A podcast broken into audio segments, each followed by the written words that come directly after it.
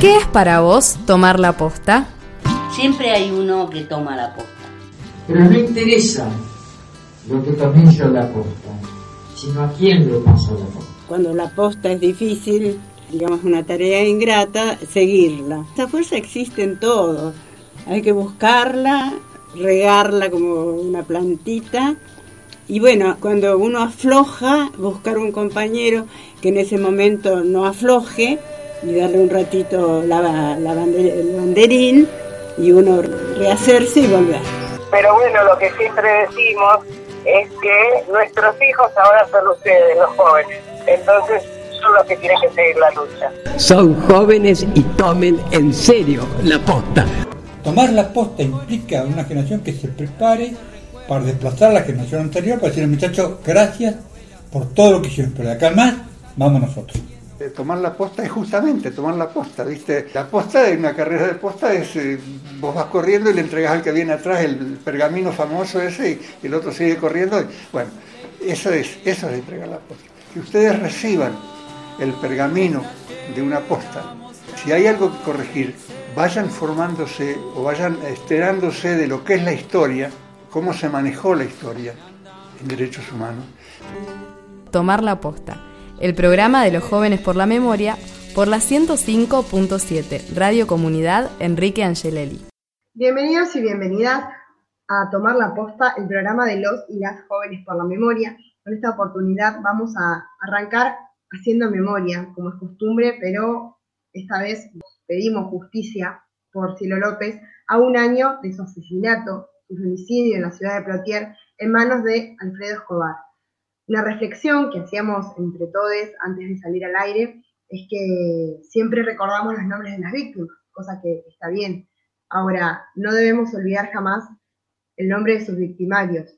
Quienes fueron sus responsables deben estar presos, cumplir su condena y vamos a compartir un homenaje que se hizo el 13 de septiembre en, la ciudad de Plotier y de manera virtual. No solo en, esta localidad, en Plotier, se realizó un, sirenazo en homenaje a las 18 horas, sino también en varios artistas locales y nacionales se reunieron para homenajear a Cielo con esta canción. No estoy acá para hablar desde la venganza ni desde el rencor. Yo hablo desde lo que me sale de adentro. Y a veces lo que me sale es mucha bronca e impotencia. Lo que nos pasó no tiene nombre, y hasta hoy lo vivimos como una pesadilla. Pero con mi familia utilizamos esa bronca como una energía para proponer cosas, como la ley cielo, que es una materia obligatoria en todos los colegios para que se enseñe la perspectiva de género y la no violencia a todos nuestros niños y jóvenes.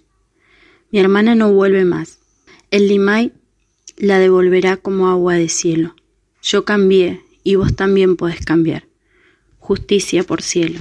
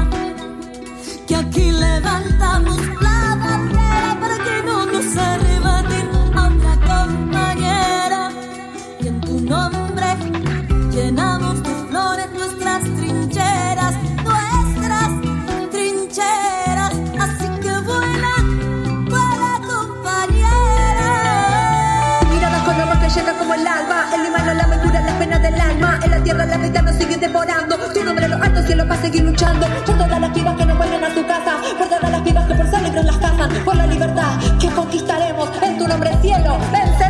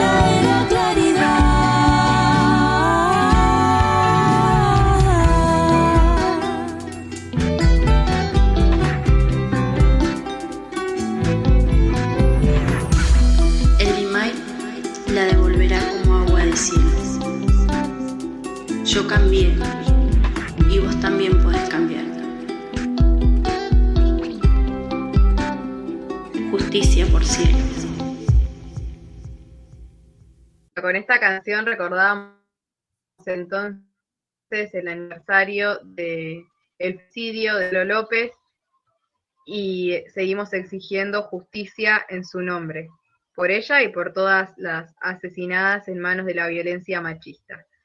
De esta manera arrancábamos este Tomar la Posta. Me presento, mi nombre es Rocío Morales. Ya habló Malena Arias Kramer. También resta presentar al resto del equipo que está hoy presente, que además vale destacar mesa completa para este Tomar la Posta del día de hoy en este año Matrix. Así que doy la bienvenida a quien veo acá al lado mío en pantalla, el señor Nicolás Ciabat. Hola, ¿qué tal? ¿Cómo están? Buenas a todos, compañeros. Eh, estoy muy contento de estar de nuevo en Tomar la Posta. Y como bien dijo Malena, eh, los, no hay que olvidarse el nombre de los victimarios. Los pueblos que olvidan su, su historia están condenados a repetirla, así que hacer memoria es un buen ejercicio. Y le paso la palabra a nuestro compañero El Trapo. Primero lo primero. Y con ese sonido de mate los invito a acompañarnos tomando mate y escuchar el programa de Tomar la Posta.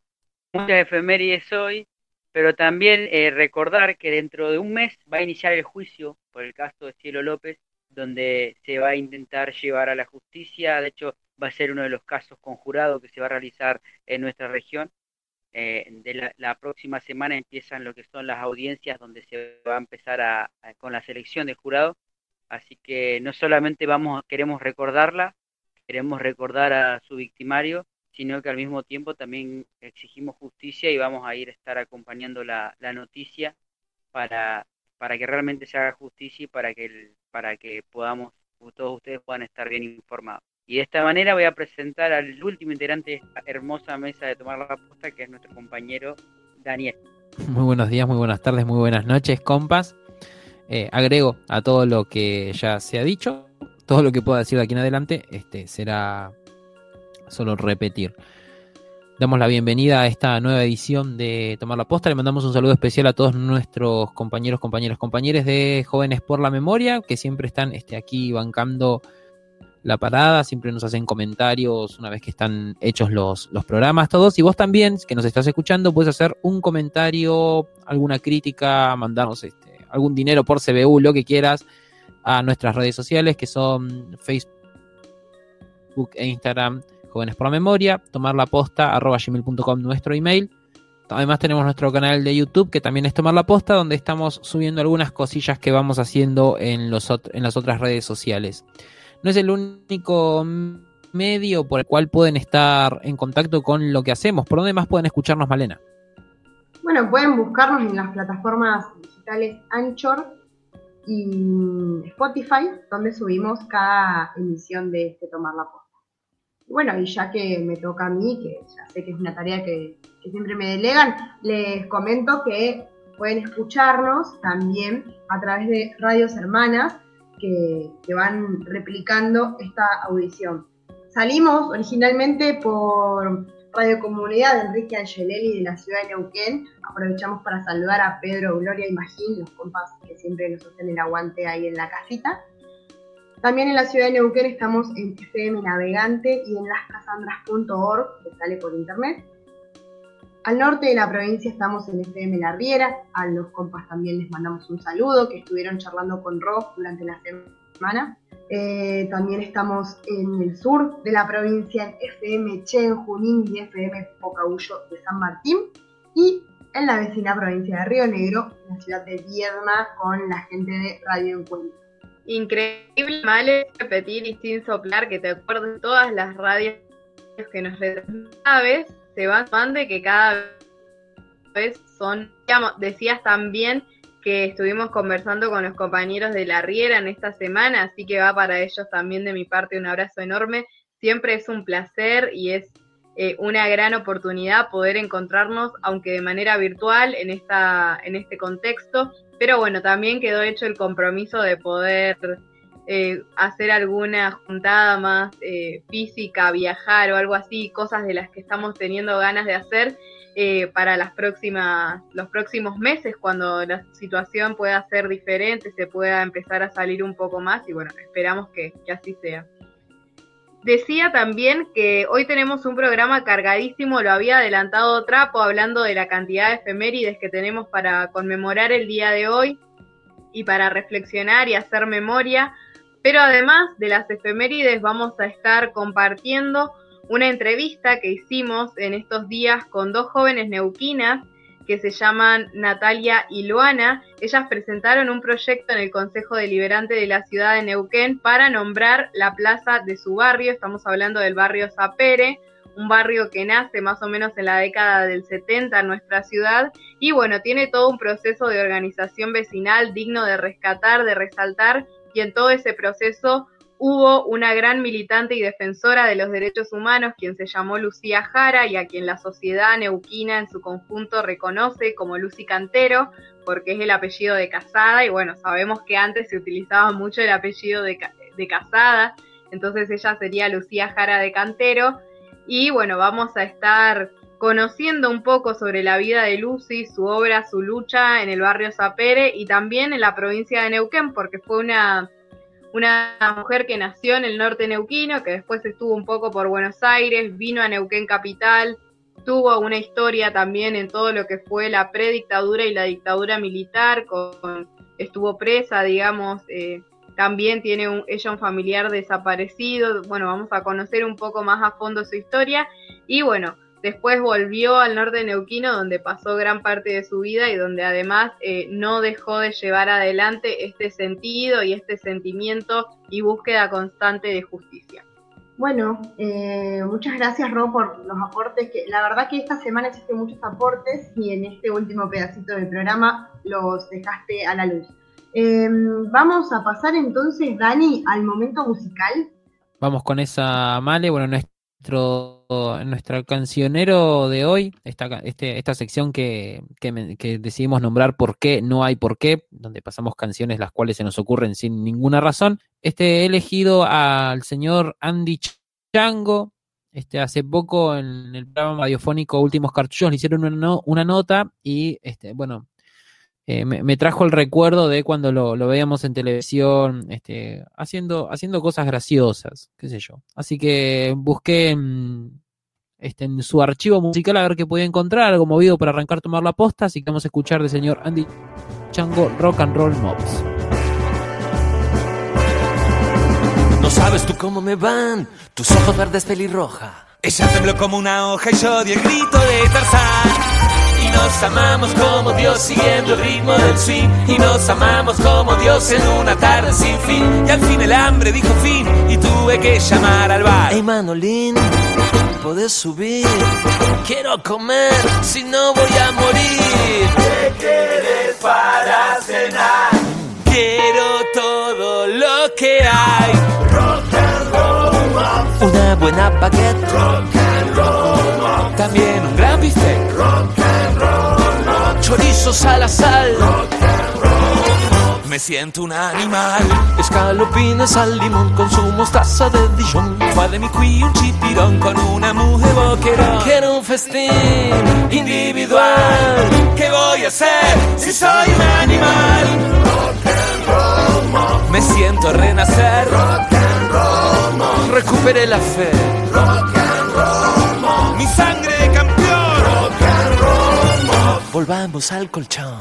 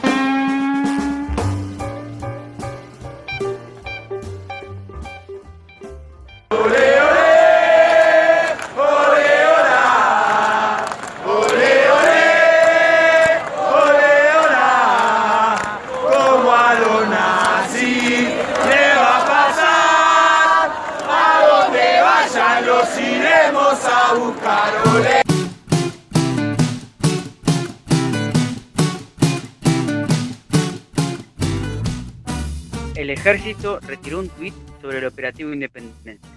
Con el mensaje original se reivindicó a los efectivos que murieron en el marco del cumplimiento del deber militar. Organismos de derechos humanos repudieron la actitud institucional con una carta dirigida a las autoridades del Ministerio de Defensa.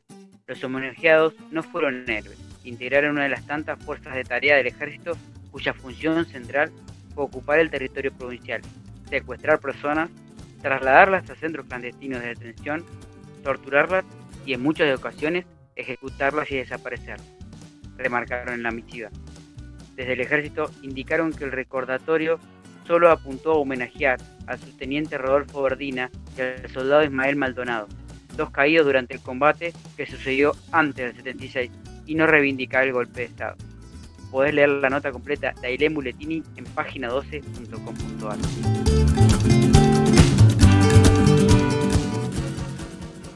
La justicia convocó a Cerámica Neuquén a mesa de diálogo entre todas las partes involucradas.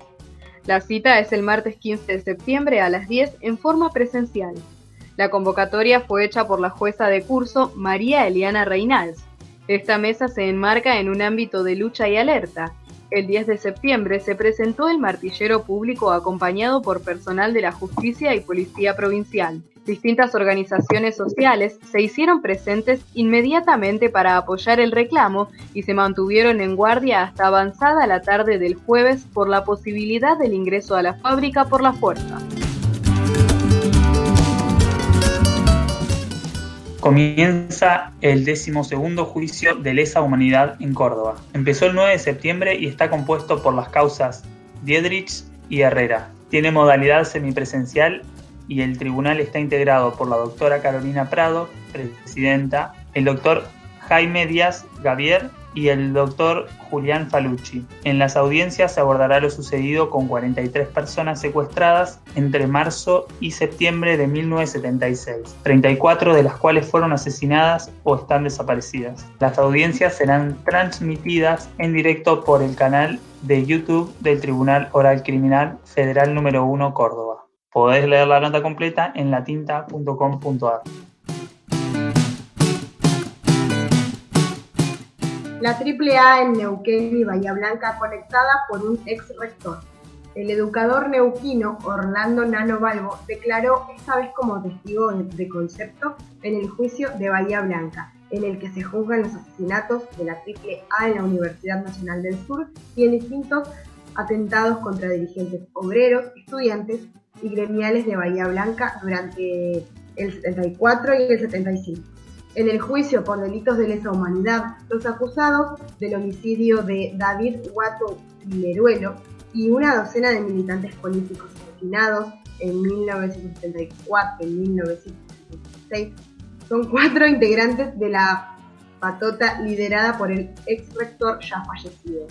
En las audiencias de Bahía Blanca se consultó específicamente por Cáceres, policía de inteligencia rionegrino, que por una interna con Guglielminetti terminó también detenido, encarcelado y torturado junto con los presos políticos luego del golpe militar. Podés leer la nota completa en la página de rionegro.com.ar.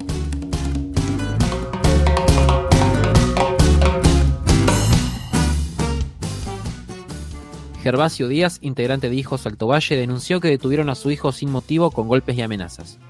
El 8 de septiembre el joven estaba en la plaza del barrio Cipoleño San Pablo, junto a un amigo que dio aviso de lo sucedido a la familia.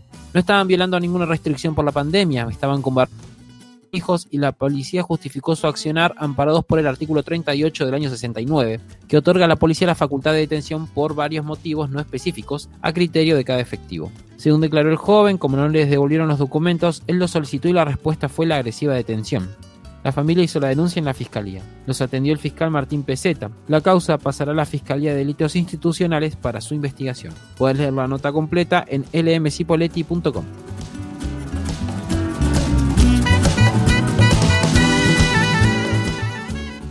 Piden la absolución de Luz Aimé Díaz, la joven trans acusada de homicidio triplemente agravado. El juicio comenzó el viernes 11 en Buenos Aires y está acusada de haber participado del robo e intento de asesinato del dueño de un departamento del barrio porteño de Palermo, donde acudió en su condición de trabajadora sexual. En este proceso la acompañan 47 organizaciones LGBTIQ y de derechos humanos que reclaman por su absolución por un hecho que no cometió. Luz Aimé había sido contratada por otros dos hombres que serían los verdaderos perpetradores de la agresión de la que ella asegura no haber participado ni presenciado, dado que se habría producido horas antes. Desde el colectivo de organizaciones denuncian que la Fiscalía actuó de forma selectiva, reforzando el estigma social, los prejuicios y la violencia que ejerce sistemáticamente la justicia patriar patriarcal, homodiante y transodiante. Podés leer la nota completa en www.rosarionuestro.com.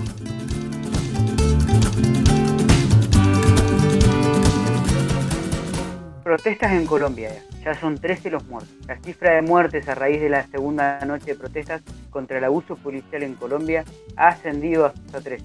Los decesos se reparten entre Bogotá, capital del país cafetero, y Soacha, al sureste de la capital.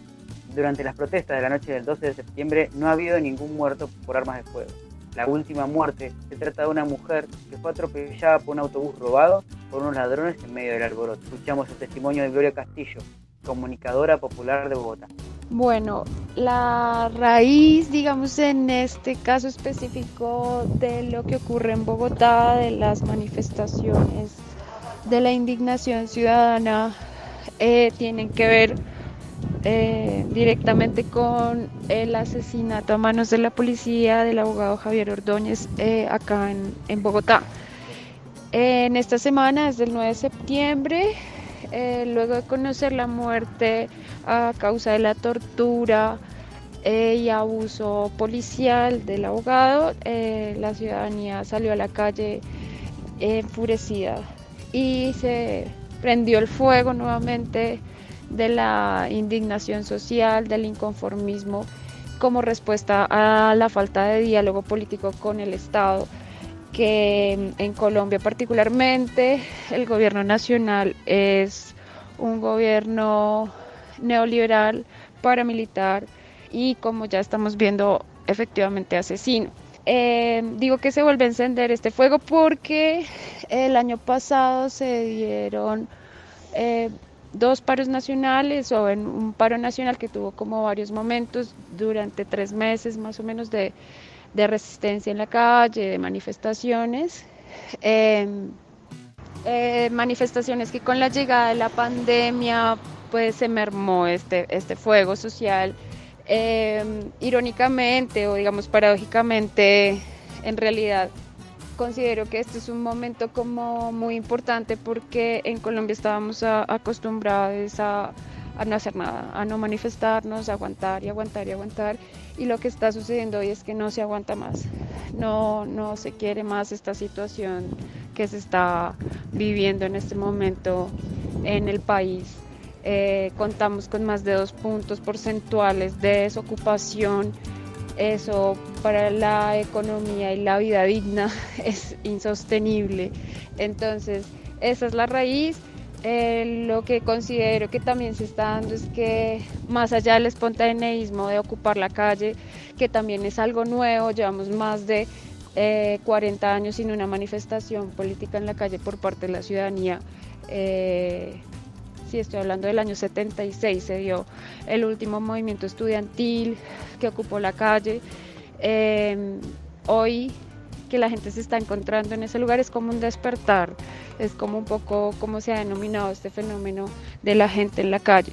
Entonces, em, es algo como motivante a pesar del dolor y de, y de que la derecha, específicamente la derecha, no solamente la que está en el gobierno, sino también, digamos, sus, cómplices, eh, han logrado configurar estas manifestaciones como un deseo de anarquismo total y no quieren reconocer que estamos hartas y hartos, ya no podemos más de vivir en esta situación, un país tan rico en la pobreza extrema en la que estamos no puede ser más.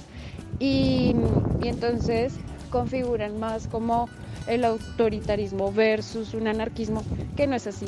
Lo que estamos proponiendo todas las personas que, salimos a la calle es que no nos maten más. No podemos aguantar más esto. Vamos a ver qué surge a partir de acá. Espero que la organización llegue. También hay movimientos de resistencia muy importantes. A pesar del dolor y la masacre, seguimos saliendo y, y eso es lo valioso.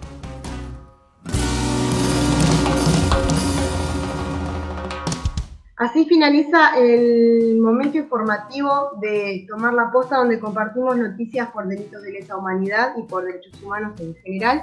Eh, no solo en el país, sino a nivel internacional, porque, bueno, lamentablemente pasan muchas cosas. Recordamos también que pueden visitar el sitio web de laimposible.org, la radio de Hijos Capital, que funciona en el predio de la ex ESMA. Y también les recordamos que la cerámica Neuquén, actual cooperativa Confluencia, continúa en estado de alerta por lo, lo que ya contamos más o menos en la noticia y mm, contra el remate de la fábrica.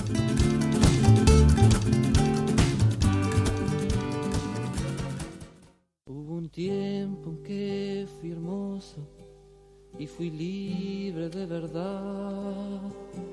Guardaba todos mis sueños en castillos de cristal. Poco a poco fui creciendo y mis fábulas de amor se fueron desvaneciendo como pompas de jabón. Te encontraré una mañana dentro de mi habitación prepararás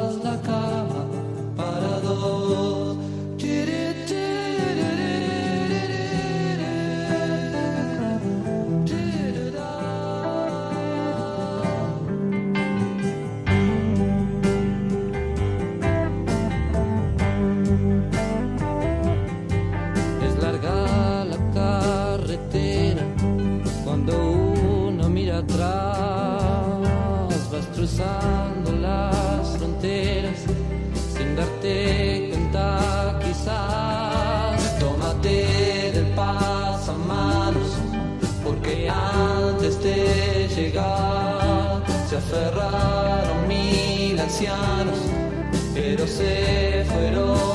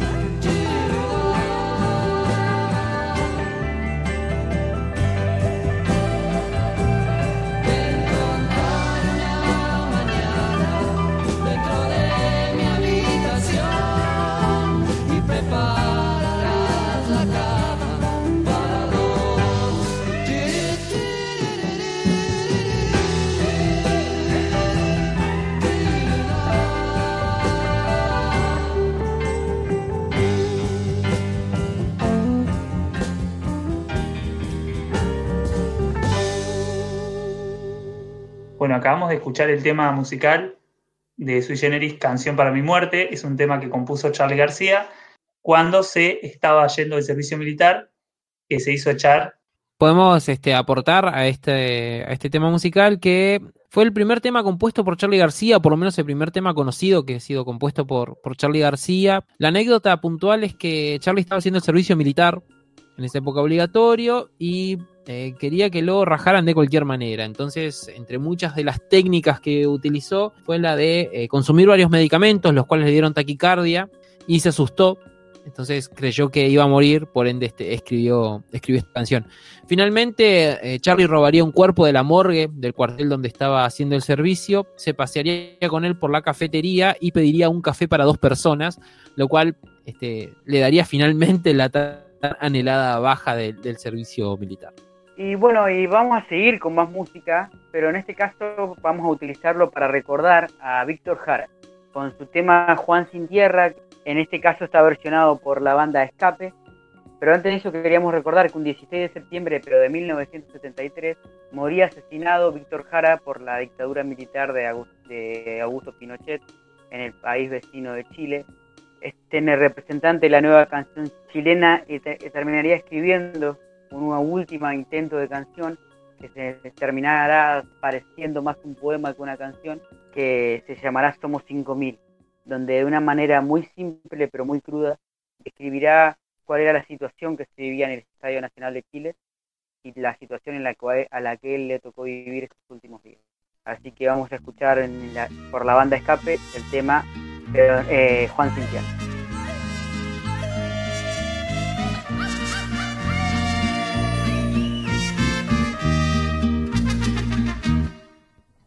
Voy a cantar el corrido de un hombre que fue a la guerra y anduvo en la sierra herido para conquistar su tierra. Lo conocí en la batalla y entre tanta balacera, el que es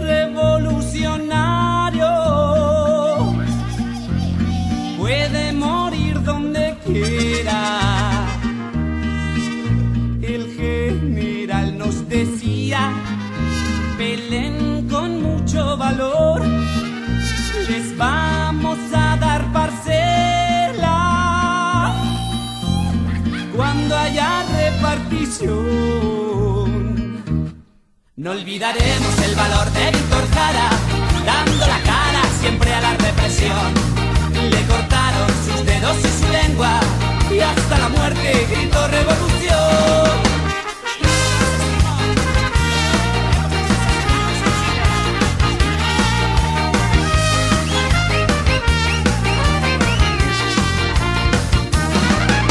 Gritó Emiliano Zapata, quiero tierra y libertad. Y el gobierno se reía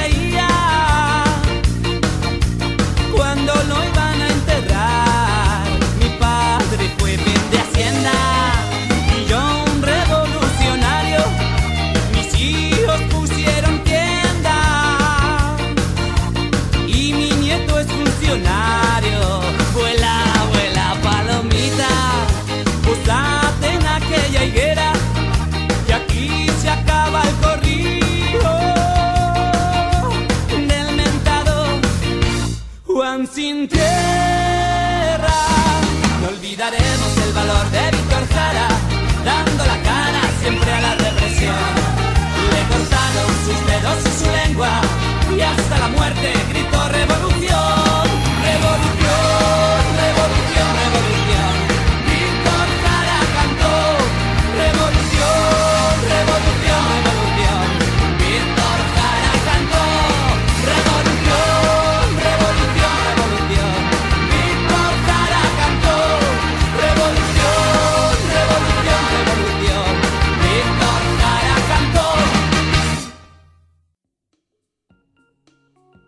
vamos a continuar con algo que ya habíamos anunciado al inicio del programa, que tiene que ver con la entrevista a Luana y a Natalia Lucumán.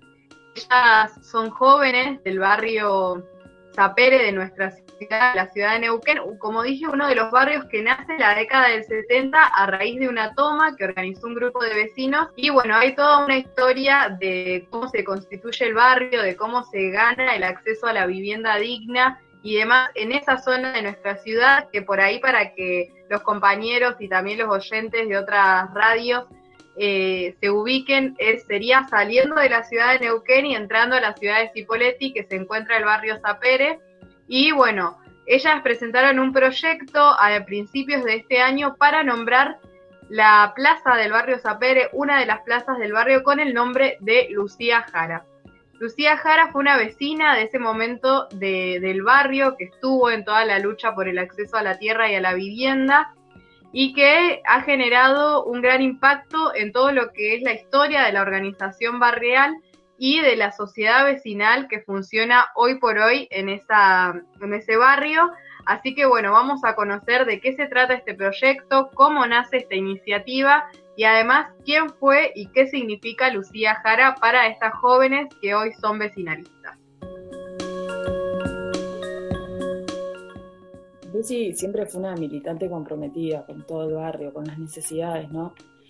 Ella siempre peleaba por porque los vecinos del sector tengan calidad de vida y trabajaban junto con otros vecinos más que la acompañaban en comedores, o sea, asistían a los vecinos del barrio.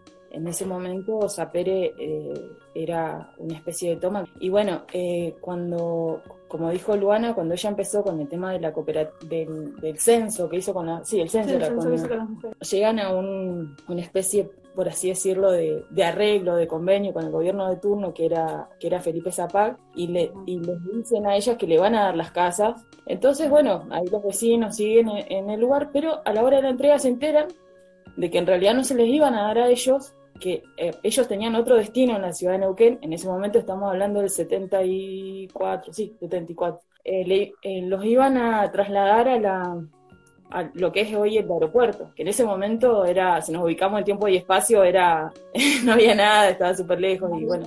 Lucy, ahí empezó una lucha, ocupan las casas, se quedan en el barrio.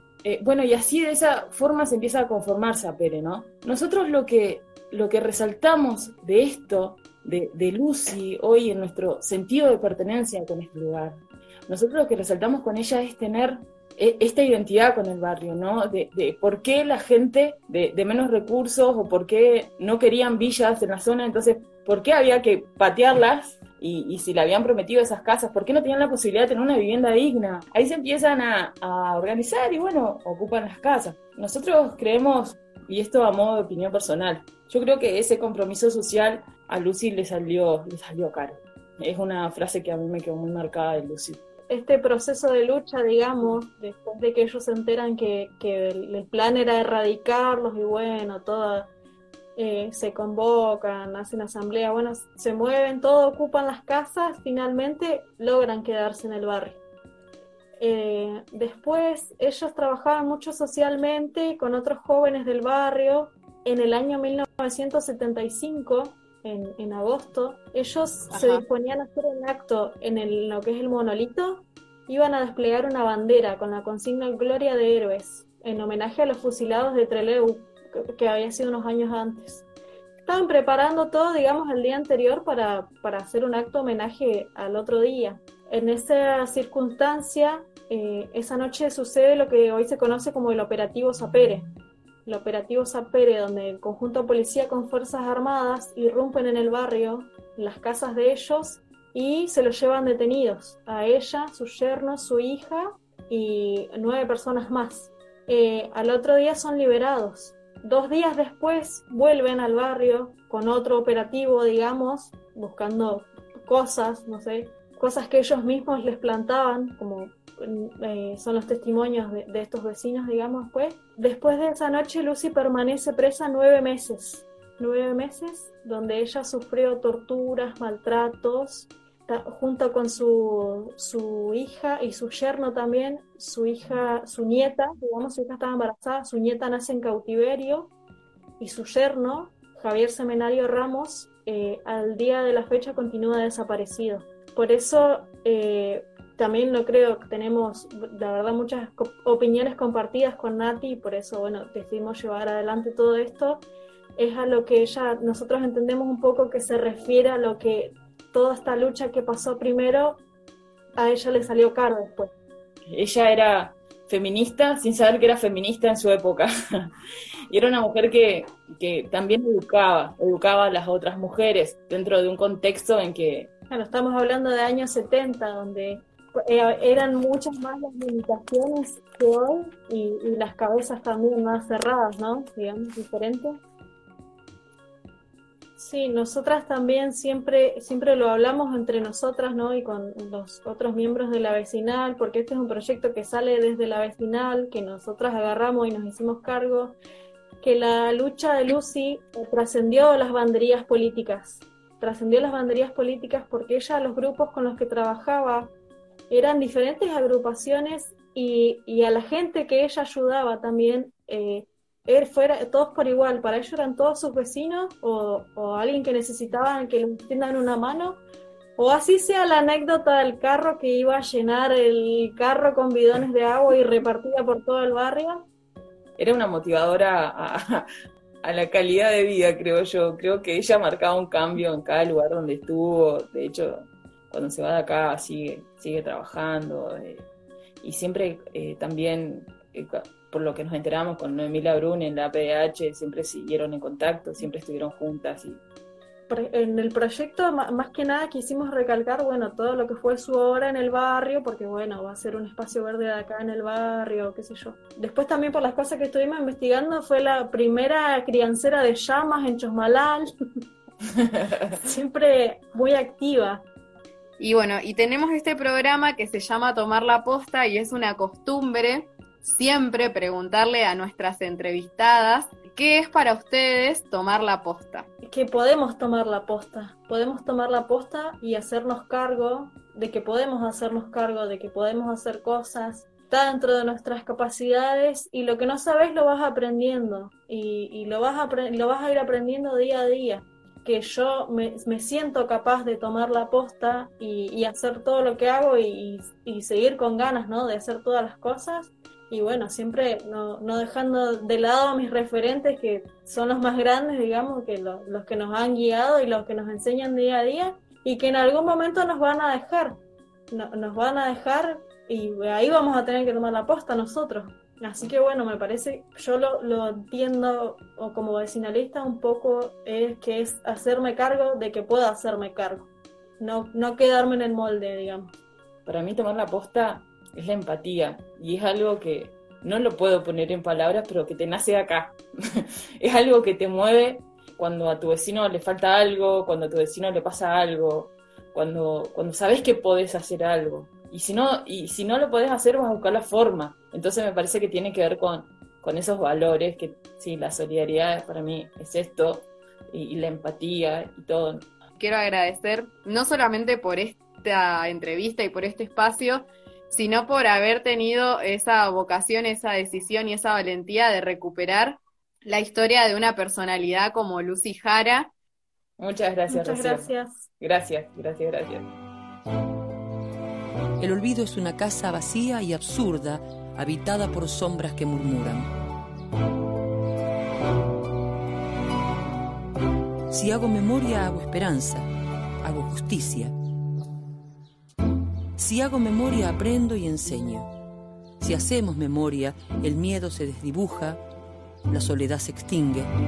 La memoria es una casa donde cabemos todos.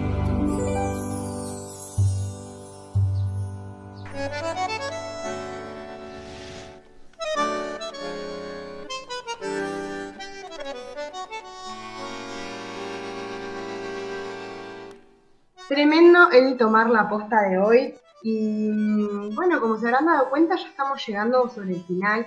Sobre el final se viene la sección estrella, la más esperada, la que más me gusta presentar. Eh, bueno, ya aparezco eh, la gente del programa que escucha a Daniel. Vamos a pasar entonces a pasarle el trapo a la memoria de la mano de Oscar el Trapo Marichina. Bienvenido.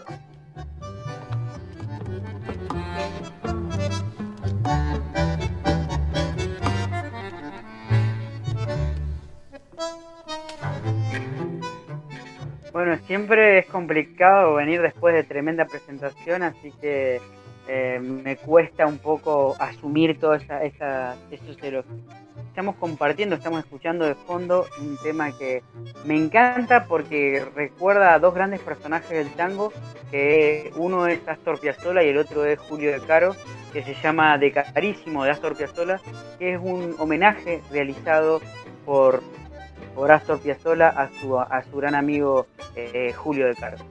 Eh, entonces con ese tango de fondo y con la her- hermosa presentación de Mare, vamos a comenzar recordando que un 13 de septiembre de 1980 se le otorgaba el Premio Nobel de la Paz a Adolfo Pérez Esquivel por su compromiso en defensa de la democracia y los derechos humanos por medios no violentos frente a las distintas dictaduras militares de América Latina. Este enorme luchador que es, que es Adolfo Pérez Esquivel era galardonado por la institución Nobel en 1980 por su laburo en la CERPAG, en lo que fueron las distintas dictaduras que se venían dando en distintos lugares de Latinoamérica, específicamente por su, lucha en la dictadura paraguaya, brasileña y chilena, y en esos momentos se encontraba dando la dura batalla contra los distintos organismos de derechos humanos aquí en la Argentina, en este país. Vamos a escuchar el discurso de aceptación del premio Nobel que realiza Adolfo Pérez.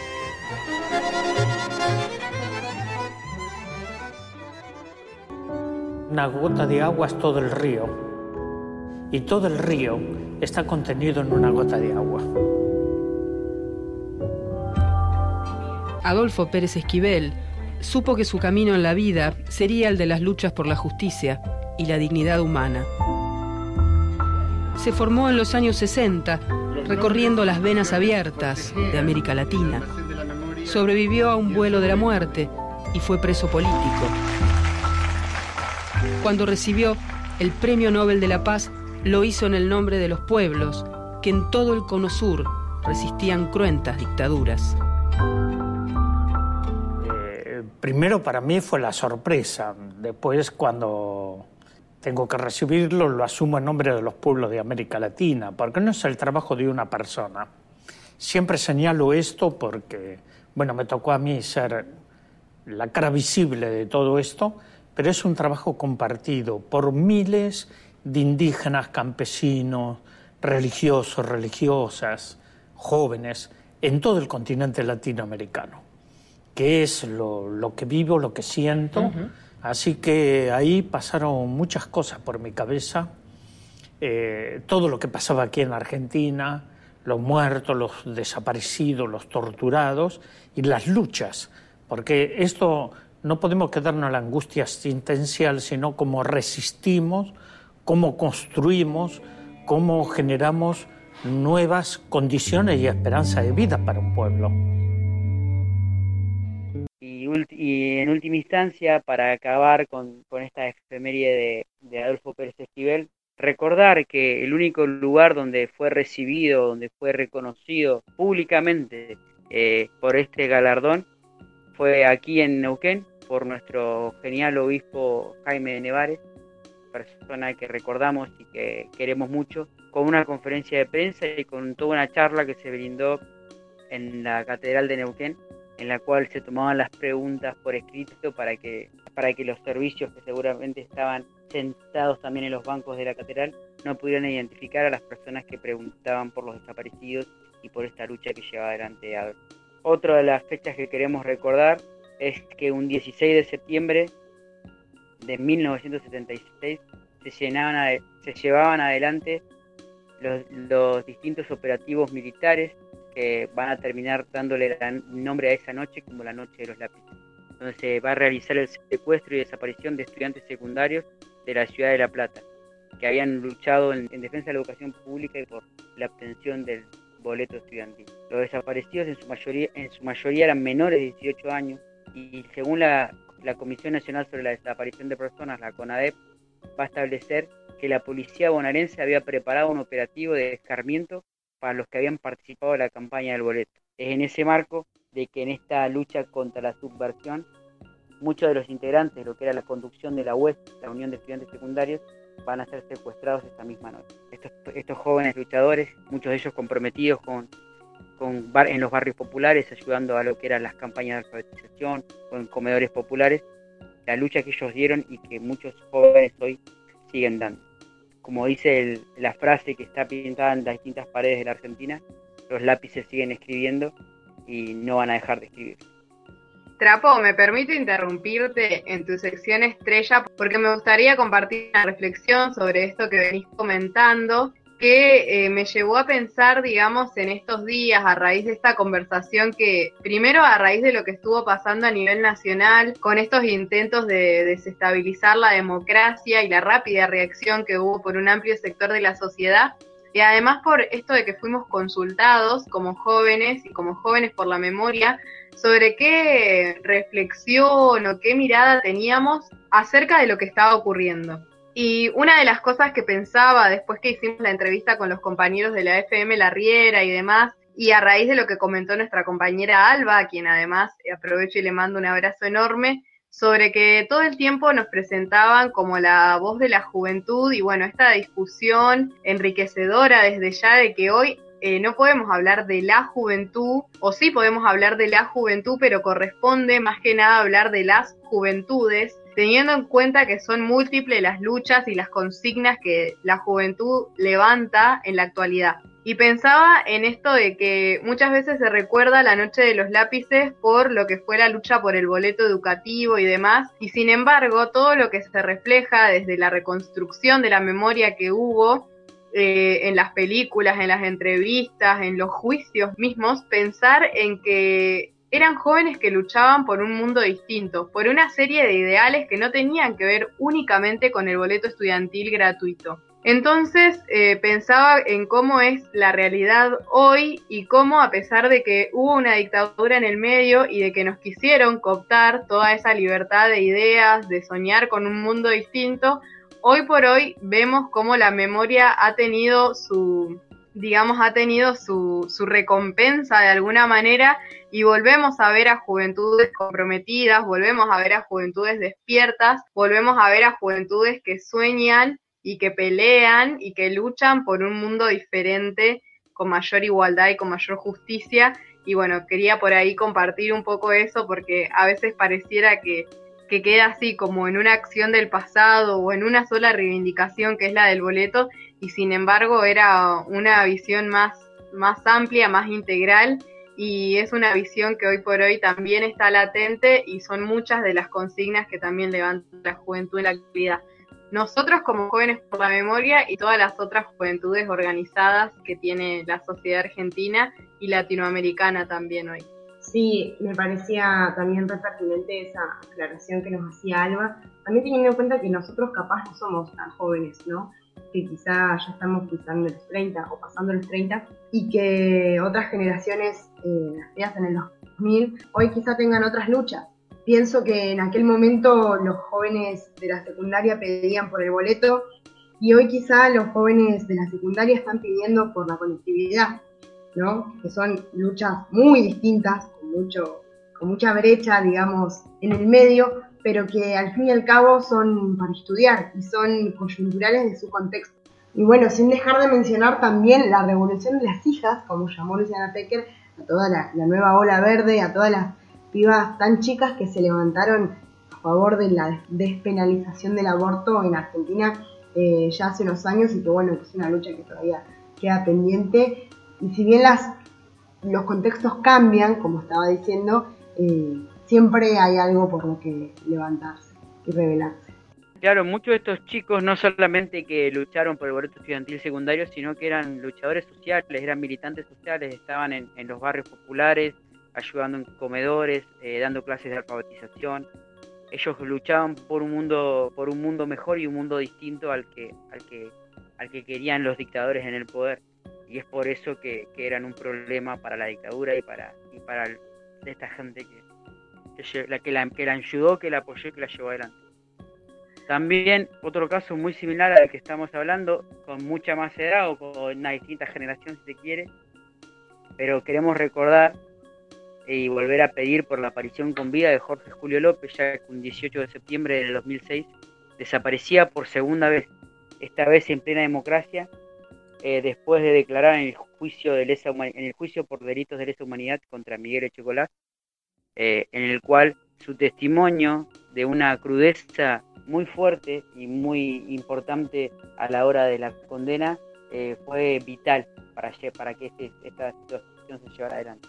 De hecho, el 19 de septiembre finalmente se va a llevar adelante un día antes, es el 18 de septiembre, perdón, desaparece Jorge Julio López y el 19 de septiembre se lee la sentencia a Miguel Echecolás en ese que eh, por el cargo de director de investigaciones de la policía de la provincia de Buenos Aires y la mano derecha del ex general Ramón Camp era condenado a, perpetua por los delitos de lesa humanidad que había cometido durante la dictadura. Eh, en ese marco se va a leer en su mano un papel momentos antes de recibir la condena que dice Jorge Julio López secuestrado eh, lo cual es eh, aterrador si uno se pone a pensar las implicancias que esto tiene. Y por ello vamos a escuchar un pequeño informe donde se escucha a distintos periodistas que tuvieron la oportunidad de entrevistarlo a Jorge Julio López antes de su desaparición y de todo lo que él vivió para poder no olvidarse de lo que había sucedido y en el momento indicado tener la oportunidad de decirlo y hacerlo público. Julio López es un hombre que encarna la consigna de memoria, verdad y justicia y que se sobrepone a varios silencios a los que es sometido. Soy Miguel Graciano, periodista de La Plata, autor del libro En el cielo nos vemos, la historia de Jorge Julio López. Por un lado un silencio familiar de una familia que no quería saber lo que había pasado en los eh, centros clandestinos y por otro lado un silencio social que tiene que ver con este, las leyes de la impunidad y es un hombre que pese a eso trabaja todo el tiempo por mantener eh, despierta y viva su memoria, que escribe este, para recordar lo que pasó y dejar testimonio y finalmente se encuentra con la posibilidad de hablar ante la justicia. Yo soy Carlos Rosansky, soy juez de Cámara Federal. En alguna medida recordó que aquellos delitos de extrema gravedad que sucedieron en la República Argentina sucedieron porque se daban condiciones que los permitían, que los juicios se comenzaban en ese momento porque había y hay condiciones que los permiten, pero que también hay una serie de fantasmas que hay que ser muy cuidadosos en analizar. Hoy por hoy López es víctima de una segunda desaparición forzada. Es, es muy difícil eh, cuando la justicia no ha logrado nada justicia respecto a la desaparición de López no logró nada. Ha sido un fracaso absoluto de la justicia. La desaparición de López vuelve a abrir el debate sobre los desaparecidos en democracia, porque el suyo es un caso muy particular y tal vez único en el mundo de una persona que sufre dos veces eh, la desaparición forzada y las dos veces este, con intervenciones o sospechas, por lo menos la segunda, de que intervinieron este, organismos estatales o instituciones.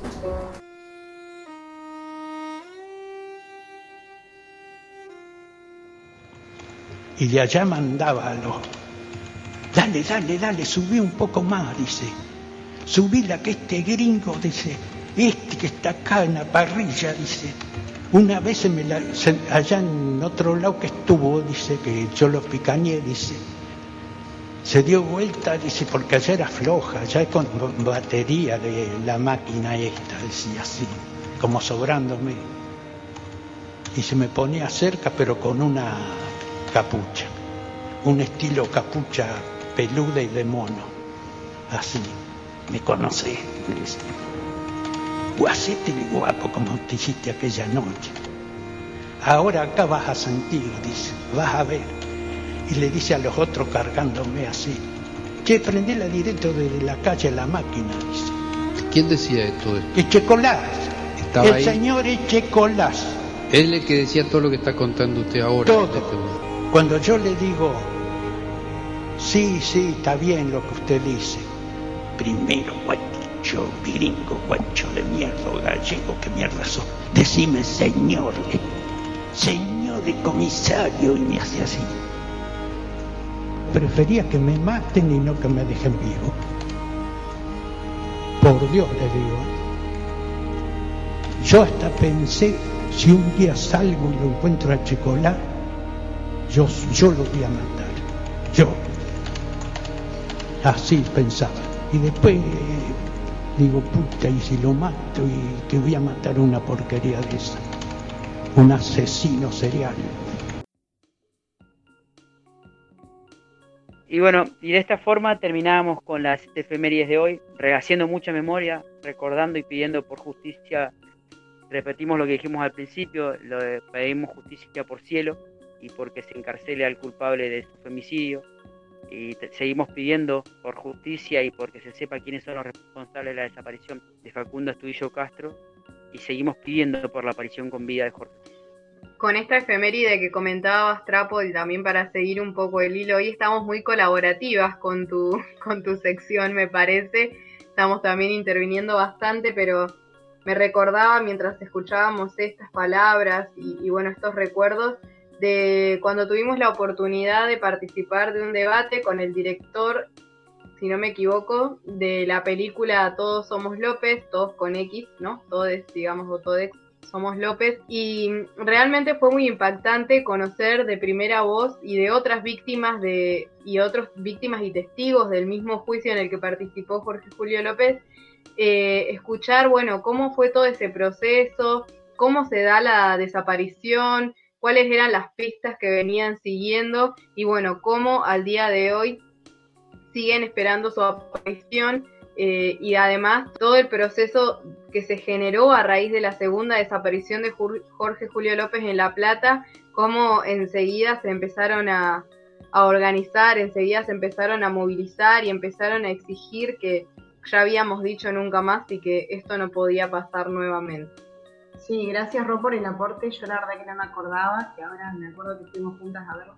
Eh, y mm, estaba pensando en esto, ¿no? En qué hacer con tanta bronca, porque más allá de- de- del caso Julio López, que es emblemático en, en todo esto, después, nada, tenemos cada tanto casos de desaparecidos en democracia que, que nada, siempre seguimos diciendo nunca más y parece que hay que repetirlo cada día y bueno, lo tendremos que hacer y pienso en eso, en, en organizar la bronca. Bueno, de esta manera entonces paso a despedirme, a decir hasta luego y de mi parte será hasta el próximo tomar la posta. Nos escuchamos, nos comunicamos la próxima, así que muchas gracias como siempre a quienes están escuchando, a los compas de comunidad y el resto de las radios Abrazo grande y hasta la próxima. Yo quiero saludar a todo nuestro equipo soporte que, que compartimos, Jóvenes por la Memoria, Malena, María Sol, Oscar, Ilén, Male, Santi, Daniel, Lautaro, Rocío, Alba, María.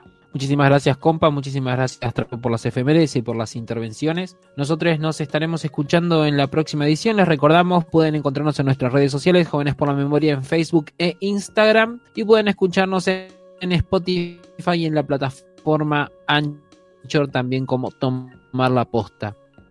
Nos escuchamos cuando nos oigamos. Hasta luego.